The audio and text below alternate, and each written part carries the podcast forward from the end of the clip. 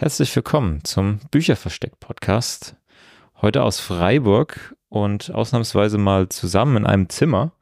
Das kommt in der Regel nicht vor. Wir nehmen normalerweise online auf.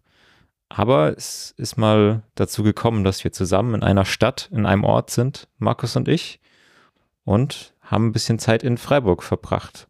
Markus, sag doch auch mal Hallo. Ja, hallo. Hallo Dirk. Schön, dir jetzt so hier gegenüber zu sitzen. Ja, wir wollen einfach nur so ein bisschen ein paar Schnipsel aufnehmen. Wie wir schon in der letzten Folge gesagt haben. Kommt da noch eine größere Folge, aber wir sind im Schnitt immer noch nicht viel weitergekommen. Und ja, wir waren, haben uns in Freiburg getroffen und haben da vor allem Antiquariate besucht. Und Dirk hat sich Anna Karenina in einer sehr teuren Hardcover-Ausgabe gekauft. Dirk, rechtfertige dich doch mal. Aber es war auch eine schöne Hardcover-Ausgabe und ich wollte es sowieso noch lesen. Ich werde es wahrscheinlich eine Weile liegen lassen, bis es wieder zur Hand genommen wird, aber jetzt habe ich es zumindest schon. Und Hardcover ist ja immer auch schön, dass es auch ein paar Umzüge überlebt und dass es irgendwie ein bisschen geschützt ist. Und wenn mir ein Text wichtig ist oder ich davon ausgehe, dass ich dann irgendwann später lesen werde und gerade in der Dicke von Anna Karenina finde ich das immer besser dann im Hardcover. Ähm, ja, wir haben eine kleine Antiquariat-Tour durch Freiburg gemacht. Ich finde es immer sehr schön an Freiburg, dass es so viele davon noch gibt. Auch in der Innenstadt noch einige. Von sehr aufgeräumten bis zu sehr chaotischen, unaufgeräumten Antiquariaten. Und haben ein paar Schätze gesehen und ein paar Sachen vermutet. Wurden teilweise beraten, wurden teilweise ausgefragt. Aber es war eine schöne kleine Tour. Und die zweite Folge, die verschollene Folge, die kommt noch irgendwann. Aber vorher nehmen wir jetzt diese kleine Folge auf. Und wir wollten unter anderem auch kurz darüber reden, was wir als letztes gelesen haben, unabhängig davon, ob wir es in einem Podcast mal noch verarbeiten, aber nur um so ein kleines Update auch zu geben von uns und euch zu vergewissern, dass der Podcast weitergeht und im Tempo vielleicht uns irgendwann steigern können, aber momentan noch nicht. Markus, möchtest du anfangen? Was hast du gelesen in letzter Zeit? Ja, ich wollte noch mal ganz kurz was zu dem Freiburg-Aufenthalt ja. zuerst sagen. Also es war auf jeden Fall, darüber haben wir gestern auch schon geredet. Es gibt auf jeden Fall unterschiedliche Genres so von Antiquariaten. Da haben wir so, ja, das eine Antiquariat, in dem so alles sehr aufgeräumt war. Und dann hatten wir das, das Schrulige mit den ganz alten Büchern, mit dem Buchverkäufer darin, der einem vom Krieg erzählt hat, was auch wieder so einen ganz anderen Charme hatte. Und wir waren, darüber wollten wir nämlich noch reden, fällt mir gerade wieder ein, in dem letzten Antiquariat, in dem wir waren. Da waren einfach so viele Bücher. Anscheinend kauft dieser Mann, der das betreibt, einfach nur viel mehr an, als er verkauft, dass man sich dort nicht wirklich bewegen konnte. Wir wollten ja einen kleinen Aufruf machen. Im Eldorado in Freiburg doch bitte mal ein paar Bücher zu kaufen, damit man sich dort wieder ansatzweise bewegen kann. So ist es nämlich, wie du ja schon gesagt hast gestern, ist es eher so ein Kultort als so ein Ort, an dem man wirklich was finden kann. Das ist sehr eingeschränkt. Das letzte, was ich gelesen habe, das war auf jeden Fall eine in Deutschland zumindest sehr klassische Schullektüre und eine von denen Texten, die man normalerweise lieber gelesen hat, nach meinem Eindruck. Das waren nämlich die Physiker von Dürrematt. Und ich weiß gar nicht mehr, ob ich die auch in der Schule gelesen hatte. Auf jeden Fall habe ich sie vor vielen Jahren schon einmal gelesen, aber mich an nicht mehr viel mehr erinnert als an das Thema. Und ja, die Analyse dieses Textes ist natürlich auch sehr auserzählt schon. Das Spannendste daran ist, dass ich da Probleme in dem Text gesehen habe, die ich was ja auch traurig wäre, wenn das nicht der Fall wäre nach, nach so vielen Jahren und irgendwie mehr Leseerfahrung und auch dem literaturwissenschaftlichen Studium, dass man da das nochmal genauso liest wie als, als Teenager. Aber da habe ich gemerkt, ich finde den Text gar nicht mehr so gut tatsächlich. Und das war so auf jeden Fall eins der ersten Dramen, das ich gelesen hatte. Glaube ich, so zum ersten Mal bisschen daran erfahren, wie so ein Drama funktioniert. Und es ist auch ein sehr gutes Einstiegsdrama, kann man wahrscheinlich sagen. Und ja, ich fand das Thema da in, zu dieser Zeit war natürlich sehr präsent, so die Verantwortung der Wissenschaften und was, was kann man damit tun? Für was kann man Wissenschaften alles missbrauchen? Wie stark ist dieses Ideal der Wissenschaftsfreiheit und der Vorstellung, dass man etwas um des Entdecken Willens auch entdecken muss und aufschreiben muss und ob es da nicht moralische Grenzen gibt, ob es Dinge geben kann, die vielleicht im Interesse der Menschheit unentdeckt bleiben sollten. Und ja, also das Thema ist natürlich sehr schön, sehr akkurat, sehr pointiert verhandelt, was mir weniger gefallen hat. Wir spoilern übrigens die Bücher, wollte ich noch sagen. was mir weniger gefallen hat, war das Ende, wo dann, ja, das nochmal so umgekehrt wird, wo dann die Irren im Irrenhaus die Vernünftigen sind und die Heimleiterin, ist das eine Heimleiterin? Sie ist auf jeden Fall die Besitzerin des Heims, als die eigentlich Wahnsinnige herausstellt. Das fand ich ein bisschen auf der einen Seite zu verkopft. Es hat mir dann nicht mehr so ganz in das Ende gepasst, kam zu abrupt und dann fand ich es aber auch ein bisschen lahm, einfach diese Umkehrung zu machen. Das hätte ich dann nicht unbedingt gebraucht, aber Dürrematt sagt ja seiner Dramentheorie, dass immer so auf eine Komödie hinauslaufen soll, die, der man so den Weltschmerz gegen, den man gegenüber der Menschheit hat, so ein bisschen, der da so ein bisschen wiederkehrt. Aber äh, in dem Fall fand ich, hat es das Drama auf jeden Fall schlechter gemacht, muss ich in aller Deutlichkeit sagen. Und ja, Dirk, hast du dazu auch noch eine Meinung oder möchtest du direkt etwas von deiner, von deinen letzten Lektüre-Erfahrungen erzählen? Ist ja fast eine normale Folge, wenn ich jetzt noch meine Meinung dazu sage. Ich habe es zu lange nicht gelesen, ähm, kann gar nichts dazu sagen. Ich glaube aber, dass man halt dem Werk ähm, manchmal nicht anlasten kann, in welchem Kontext es in diesem Buch abgedruckt ist und was da dahinter noch steht. Aber ja, ich müsste es auch mal wieder lesen. Ich habe als letztes, glaube ich, die Besuch, den Besuch der alten Dame gesehen im Theater. Aber Physiker sind zu weit weg, auch in der Schule, glaube ich, zum letzten Mal. Ähm, ja, ich lese gerade immer noch, schon seit einem Jahr oder über einem Jahr, immer mal wieder in einer Biografie von William Morris. Die Autorin der Biografie heißt Fiona McCarthy und William Morris eben ein viel talentierter und umtriebiger Mensch aus dem 19. Jahrhundert.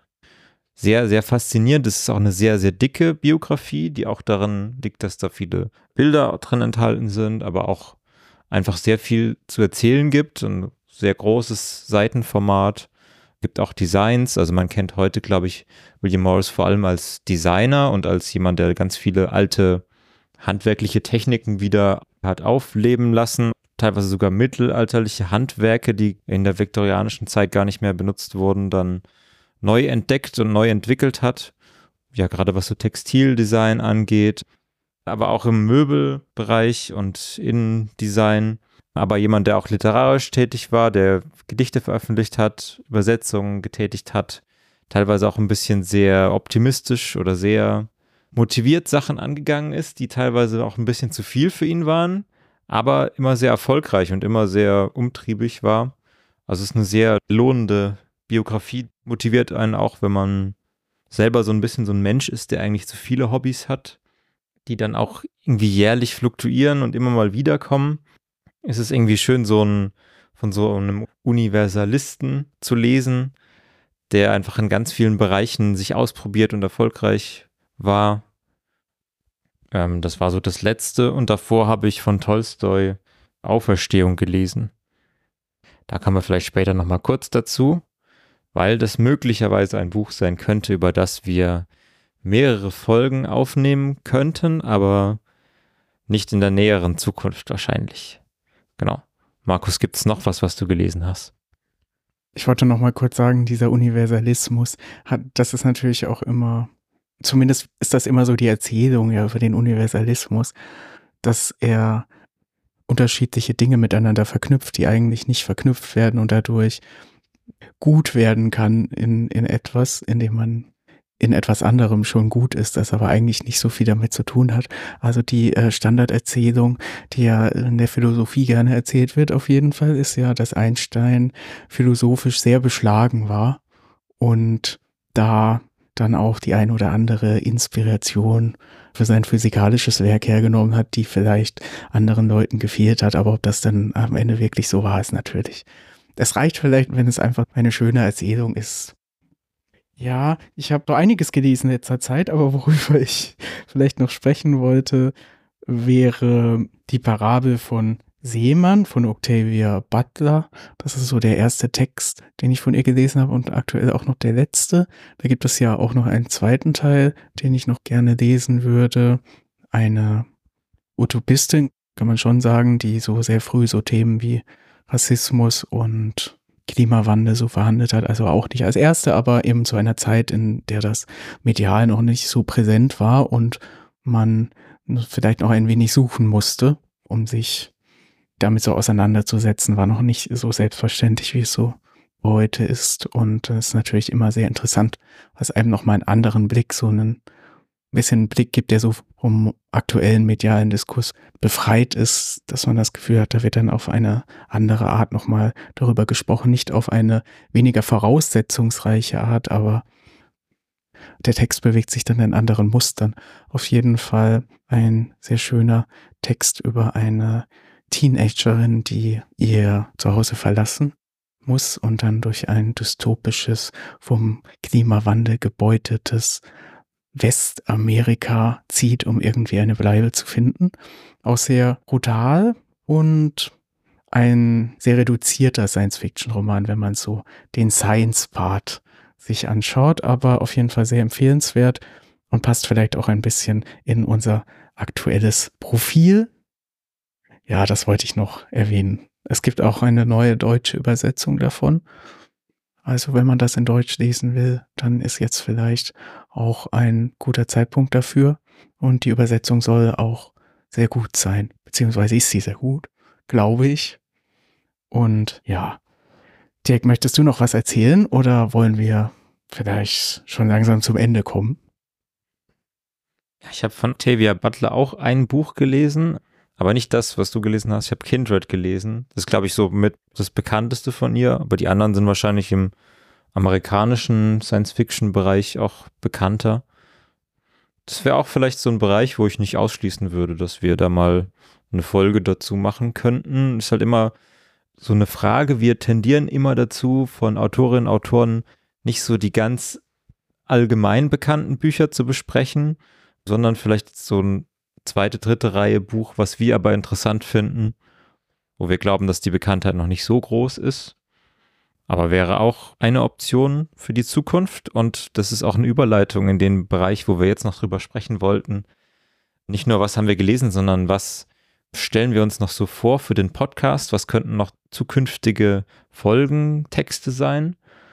Und unter anderem hatte ich vorhin schon einen erwähnt, Auferstehung von Tolstoi. Das ist der letzte seiner großen Gesellschaftsromane, so der dritte nach Anna Karenina und Krieg und Frieden. Ähm, und hat mir sehr gut gefallen. Gibt aber, glaube ich, auch viel Gesprächspotenzial für verschiedene Themen. Genau, wir wollten jetzt einen kleinen Ausblick bieten, was wir uns noch für den Podcast vorstellen. Unter anderem Auferstehung und einen Text, bei dem wir uns beide auch einig sind, dass wir ihn noch machen wollen, ist von Richard Adams Watership Down. Einen Text, den wir auch beide sehr mögen und zu ähnlichen Zeiten gelesen haben. Markus, was gibt's noch? Watership Down, das ist so ein bisschen etwas, das uns auf jeden Fall schon seit wir die Idee auch für diesen Podcast haben, das auch auf jeden Fall so eine erste Folge hätte werden können. Das, wie du ja gesagt hast, so ein bisschen auch unseren Kriterien entspricht, weil es wieder so ein bisschen in Vergessenheit gerät. Ich hatte das Gefühl, es war auf jeden Fall mal populärer und auch ein sehr zeitloser Text ist, äh, würde ich sagen. Auch noch ein bisschen durch die Kaninchen-Abstraktionsebene vielleicht.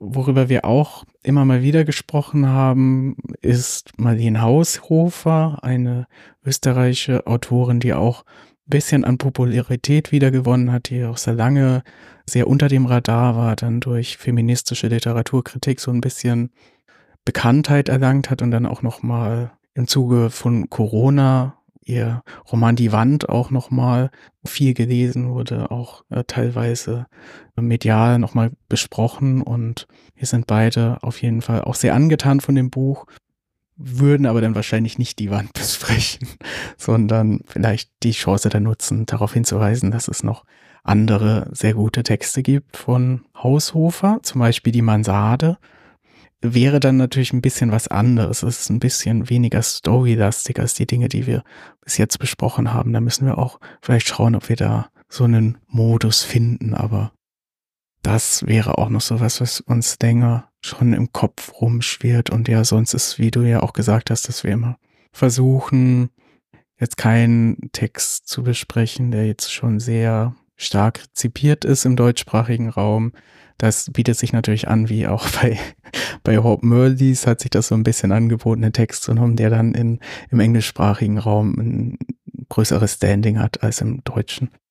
Und ja, Octavia Butler ist ja auch so eine Autorin, die kommt jetzt erst, so ein wenig ist auch viel von ihr noch nicht übersetzt und wurde jetzt auch im Zuge der George Floyd-Proteste auch wieder mehr gelesen und ja, wird immer relevanter als so eine People of Color Autorin. Aber man muss natürlich auch sagen, sie ist schon eine, in dieser Reihe ist sie natürlich ja, ähnlich bekannt wie Audrey Lord oder so.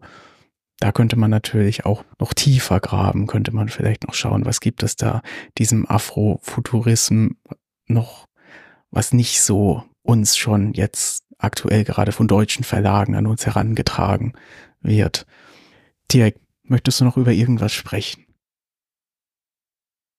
Mir fallen noch ein paar weitere Texte ein, aber das sind, glaube ich, alle Texte, bei denen wir uns noch nicht hundertprozentig sicher sind. Einen, den ich vielleicht noch reinwerfen würde, ist die schwarze Spinne. Mir fällt gerade der Name des Autors, Gotthelf. Ich glaube, Jeremias Gotthelf ist der Autor, ist ein, ein Schweizer Autor. Fand ich damals sehr beeindruckend, auch wenn man bedenkt, in welcher Zeit das geschrieben wurde. So eine starke Horrorelement da auch mit drin ist in so einem kleinen Heimatbuch. Aber das ist nur ein kurzer Einwurf, den man da dazu machen könnte. Eine schöne normal lange Folge wahrscheinlich. Und ja, ich sehe es ähnlich wie du mit Octavia Butler, dass da bestimmt Interessantes zu besprechen wäre. Ist ja die Frage, ob es genauso passt an das, was wir machen wollen mit diesem Podcast und erreichen wollen. Aber sicher gibt es da noch anderes, was irgendwie in derselben Wellenlänge ist, aber noch nicht so bekannt. Ansonsten habe ich, glaube ich, nicht mehr so viel zu sagen. Wir wollten heute eigentlich nach Basel fahren.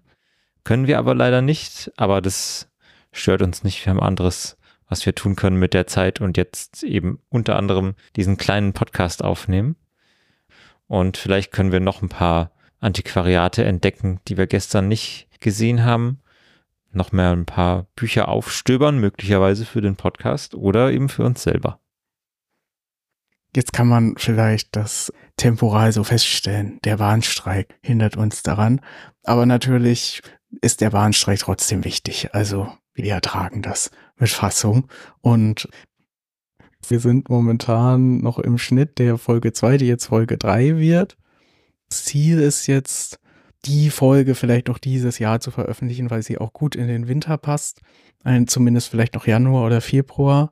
Und dann mh, hm, werden wir dann, wenn so der Schnitt auf das Ende zugeht, wahrscheinlich auch anfangen mit der Vorbereitung für die nächste Folge. Wobei bisher also im Fall von Auferstehung wäre es vielleicht nochmal was anderes, aber bisher war, war das immer, also das Schneiden ist eigentlich immer das langfristigste für uns, weil wir da, glaube ich, auch noch nicht so eine wahnsinnig gute Routine haben und auch zu viel Zeit immer dazwischen liegt. Man muss sich auch immer wieder neu einarbeiten, aber es kommt auf jeden Fall weiteres und wir hoffen, dass es dieses Jahr noch eine zweite Folge geben wird.